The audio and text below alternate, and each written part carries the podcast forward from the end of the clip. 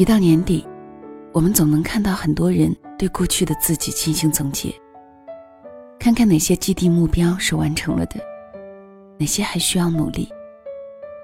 比如年初定的减肥十斤，或者要去至少三个国家旅行，再或者要通过什么考试。这些事情拼一下，对自己狠一点儿，总也是有希望达成的。可是。有些目标，你再怎么努力，似乎也做不到。比如，那个答应要娶你的人，却再也不见了踪影。这里是两个人一些事，谢谢你的收听，我是小溪，春晓的晓，希望的希。今天的分享名字叫做《那个说要娶我的人，最终还是走了》，来自公众号“浪浪与江湖”。作者是不念长安。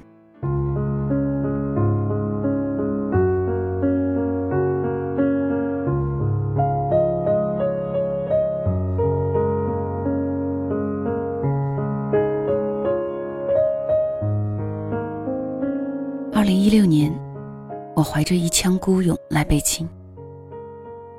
彼时我毕业刚满一年，工作稳定期不好不坏。财务的工作枯燥乏味，月底忙着盘点。滴水成冰的冬季，办公室只有我敲击键盘的滴答声。两三个人的小办公室只有我一人。挂钟的指针接近十二点，我突然喘不过气。其实工作并不忙，只在月底几天加班，只是长期的困倦、压抑。以及办公室里的家长里短让我倦怠。我才二十三岁，在这一眼就能看到余生的工作里泄了气。我想出走，想着理想，想着情怀。我不去加班，只是至少要有意义。公司不大，二十来人，创业公司，大部分是资历颇深的老人。颐指气使的指挥新人干活已成常态。习惯了逆来顺受，我想勇敢一回。在领导毫无诚意的挽留里，我迅速递交辞呈。离开的那天，我松了口气。那天的天空湛蓝，一望无云，是个好天气。只是回家的步伐拐了弯儿，想到即将下班的于江，我又腿疼下来。于江是我男朋友，大学四年，毕业留在大学所在的城市一起奋斗。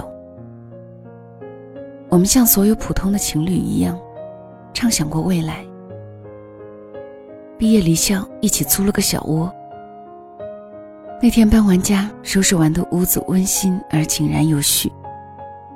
破天荒买了瓶红酒庆祝，我们相互举杯，他笑着向我许诺。二零一七年，带齐闪闪住进有阳台的房子。二零一八年，要有属于我们的小窝。二零一九年，等着于江来娶齐闪闪。他一本正经的对天发誓，我笑抽窝在他怀里。我相信，他一定可以实现。那时候我们穷，穷到什么都没有。但因为年轻，即使什么都没有，也底气十足。二零一六年的余江，有一小点得意。武汉是个很适合生活的城市，他找到了自己的步调，工作认真勤恳，很被领导看重。有时候下班，我们窝在沙发上看电视，他会时常向我许诺：“闪闪，很快。”我们就可以搬到有阳台的屋子。我偏头逗他，表示不信。他拿刚冒出头的胡渣扎我。那时候的我们很快乐，只是余生漫长，我被困在工作泥沼里走不出来。夜里大片大片的失眠，我厌倦了这座城市。虽然这里朝九晚六，不忙的时候。下班去光谷遛弯儿，在花市里逛到小贩江歇。于江从公司出来，迎着灯火通明接我一起回家。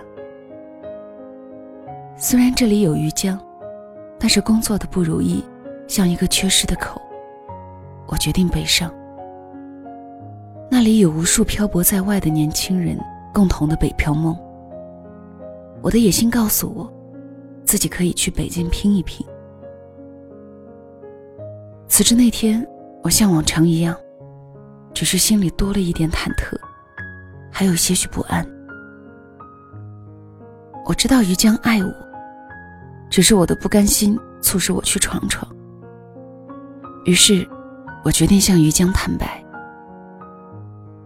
他听完我的话，漫长的沉默让我惊心。他在最后败下阵来，像是确认什么，问我。你真的决定要去北京？心慌在一瞬间涌上来，我不确定他给我的结果，陪我北上，还是果断分手。我想，就算是分手，我也不怪他。北京到武汉，一千一百五十二点二公里，距离太远，远到我对自己没有信心。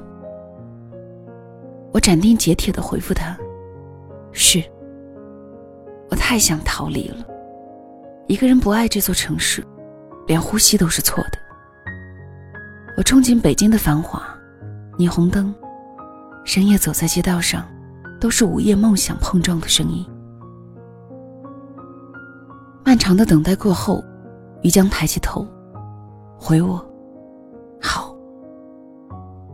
我快乐的忘乎所以。”于江支持我，没有比这更开心。我们收拾好行囊，怀着豪情壮志奔赴北京。开往北京的动车呼啦啦的奔走，侧头看被阳光笼罩的于江，心里一下子被塞满。虽然未来不可预期，但是只要有他，就觉得有路可退。我明白于江为我放弃了什么。武汉那份工作，他前途不可限量。只因我一个奔赴远方的决定，他辞了工作，陪我来北京闯。我觉得，被爱意眷顾的姑娘，运气一定不会太差。我豪情壮志，一定要干出一番事业来。来北京的第一个月，很顺利的，我找到了工作。像一只倦鸟，突然有了港湾。新工作在北京的 CBD，从地铁拐个弯出来，步行不到五百米直达公司。这里有和我一样努力拼搏的年轻人。新工作前景大好。冬日有暖晃晃的阳光，遇到天气极好的时候，冬天像泡在阳光里。我很满意。在翻过年来的二零一七年，第一次加薪的时候，我和于江下馆子庆祝。隔着烟雾缭绕的羊蝎子火锅，我许下了二零一七年的愿望。我说，希望一切的一切都能好起来。于江也举杯祝福。那段时光真的很快乐。于江会在工作不忙的时候接我下班回家。等我从办公大厦里出来，像乳燕投林一般扑向他，然后去温暖的 Seven Eleven 分享一碗热乎乎的麻辣烫。走在街上，路灯暖黄的日光把影子拉得老长。我挽着他，佯装累不想走，他拉不动我，一把把我扛起。我尖叫着下来，追着要去打他，去爬长城。我记得他拉我，一把掌心干燥温热的手。还有登顶时，他放声大呼的尖叫。他大喊：“于江永远爱气闪闪。”那一段时光温馨而井然有序。早上我会带着于江做好的便当去上班，晚上回家早，也会守着于江下班。像所有陷入热恋的情侣，我以为我们会一直一直这样幸福下去。可我像是耗光了我们所有的运气。于江新工作不如意，偶尔夜深加班回家，于江还在电脑前大大的敲着企划案。我知道他为新工作很拼。来北京这个全然陌生的环境，这座城市却没有想象中的包容。换了几份工作都不太如意，但一直咬牙硬撑。有时候我心疼他，开玩笑跟他说：“要不你别上班了，我养你啊。”一句玩笑话却让他蹙了眉，他斥责我别闹，我却理解为他不明白我对他的用心。他的辛苦我都看在眼里，我想做什么却无能为力。而我也是经过那些日子的争吵才明白，这些我好心无意说出口的话，却伤害了他作为一个大男人的自尊心。可当时年轻啊，争吵到天翻地覆，也在下一秒和好。我从来没有怀疑过我们的感情。一七年翻过春天的时候，我们搬进了有阳台的屋子。春寒料峭，却一点都不觉得冷。我心里酝酿着一把火。我觉得我最好的时候已经到来。可于江还是不如意。他学会了闷口抽烟，更多的时候是沉默。我知道他工作还是不顺心，老板太苛刻。才华得不到施展，让他憋着一口气。有时候夜深醒来，身旁的位置已经没有温度。合衣起来，看见小书房的卧室有灯。我轻手轻脚推门而入，恍然瞥见显示屏上简历投递的搜索，心下默然，又静悄悄的出去。他心里苦，我一直知道。一七年下半年，我们揣着一点积蓄去看楼盘。明知道买不起，但至少有个热腾腾的希望。去的时候兴高采烈，返程的公交车回来，我俩谁也没开口说话，沉默让人心惊。我知道于江从来没有忘记过他的决心，只是薪资在楼价面前总是杯水车薪。我哭着问他：“什么时候才能买得起房啊？”他一把把我抱进怀里，笨拙的安慰我说：“很快，很快。”这个很快还是没有到来。长久的沉默，缺乏沟通，相互得不到理解，让我们犹如两头困兽，争吵愈发频繁。他指责我眼里只有工作，没有他。我嫌弃他不体谅我工作辛苦，只会抱怨。我们成了一对妄图抱团取暖的刺猬，但凡靠近，便被彼此刺得遍体鳞伤。事后，大部分情况都是他第一个求我原谅，我也很快就原谅了他。无休止的争吵、和好，再争吵、复合，让彼此之间的情分。像水分一样，一点一点的蒸发了。当最后一点爱意被消磨掉的时候，于江说他累了。我像往常一样求他原谅，他只是抱了抱我。我知道我要失去他了。收拾行囊那天，他最后一遍问我跟不跟他走。我沉默。他知道了答案，可能我忘了初心，但我不后悔。于江总是说我走得太快，他追不上，太累了，就不追了。那时候我不懂，就是在没有他的日子才明白过来。那些我疲于加班、努力挣钱的日子，他一个人在空落落的屋里等着我回家。心里有多么难过，我从来没有怀疑过于江想娶我的决心。只是这世间早已太凉薄，没了于江的日子，一个人守着屋子，心里也怅然若失。但更多的是明白自己没了后路，只能咬牙向前奔跑。偶尔夜深人静，也会想起于江带给我温暖和感动的日子。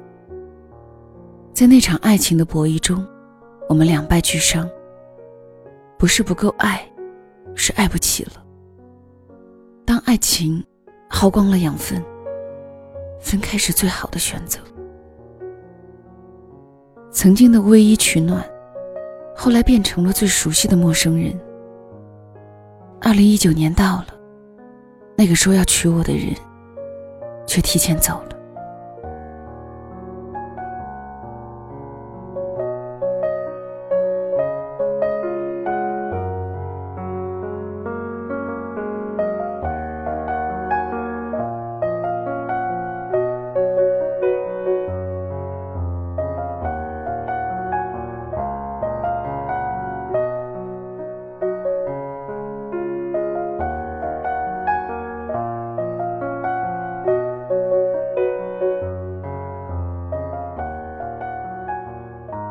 这里是两个人一些事，谢谢你的到来，我是小溪，春晓的晓，希望的希。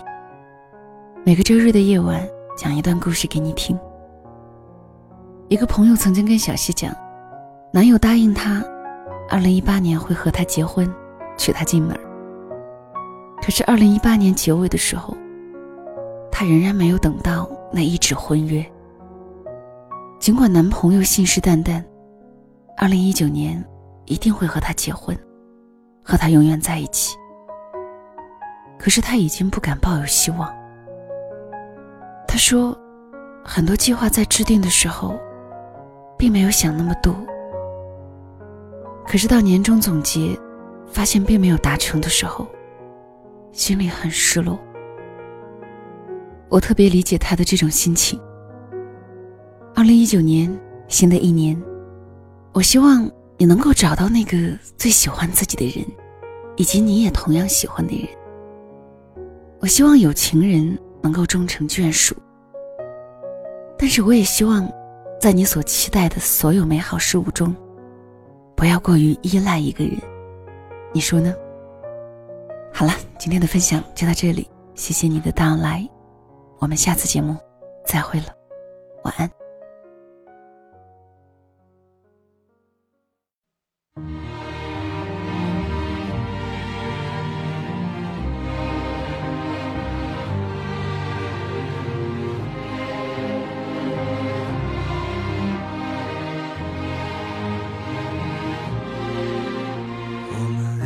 些有趣的事情，别把气氛弄得如此低沉。我知道这几天你心烦，每个人都活都不简单。我知道如果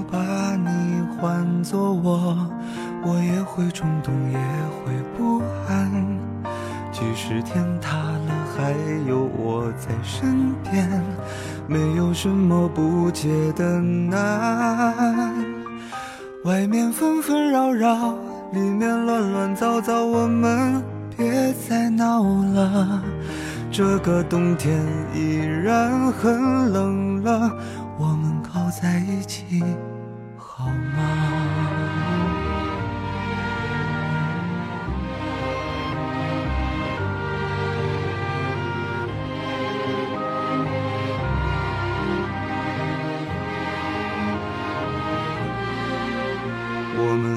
些有趣的事情，别把气氛弄得如此低沉。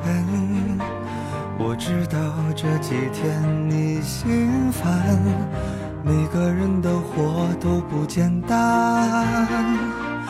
外面纷纷扰扰，里面乱乱糟糟，我们别再闹了。现实生活本来已很累了。把你的手给我吧，外面纷纷扰扰，里面乱乱糟糟，我们别再闹了。这个冬天。依然很冷了，我们靠在一起好吗？